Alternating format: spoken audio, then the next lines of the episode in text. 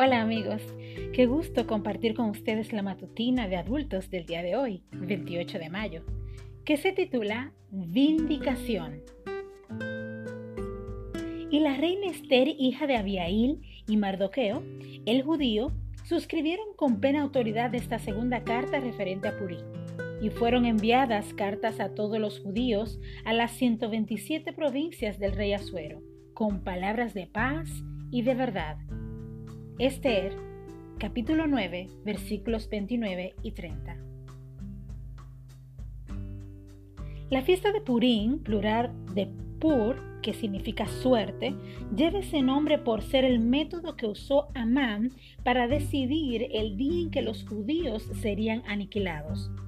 Se celebra hasta el día de hoy entre los judíos y es una de las ocasiones más gozosas para esa comunidad festejan la vindicación del pueblo judío tal y como se relata en el libro de Esther.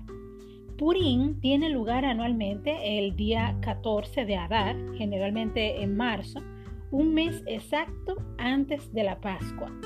Ese día las familias y las congregaciones leen el libro de Esther y se gozan de los eventos milagrosos del periodo descrito en el libro de Esther durante la lectura hacen sonar carracas o simplemente dan golpes con los pies en el suelo cada vez que se menciona el nombre de Amán, como, como en un intento de borrarlo de todo registro. También disfrutan de comida tradicional para la ocasión y de unas galletas triangulares rellenas de mermelada que solo las consumen durante esta fiesta. Hacen además donaciones de comida a organizaciones benéficas para las personas eh, necesitadas y según exhorta Esther 922. En algunos lugares, inclusive, siguen la costumbre de disfrazarse para añadir un ambiente festivo al gozo de Purim.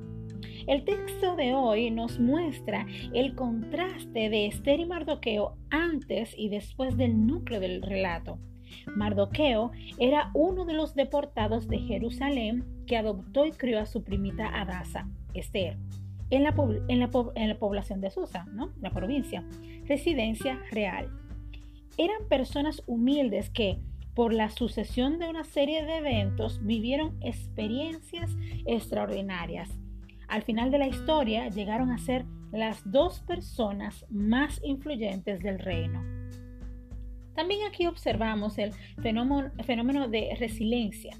Después de mucho sufrimiento e incertidumbre, Esther y Mardoqueo, a pesar de su condición humilde y su origen judío, llegaron a la cima de aquel poderoso imperio persa y sobre todo fueron usados como instrumentos para la salvación de infinidad de judíos.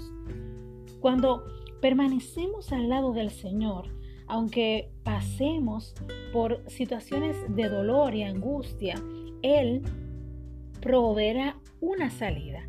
Como en el caso de Esther y Mardoqueo, oremos hoy por su protección en cualquier paso que demos y su poder se manifestará de forma resolutoria. Dios es poder y nosotros recibimos su protección con muchísimo poder y amor. Que Dios te bendiga en este día. Hasta la próxima.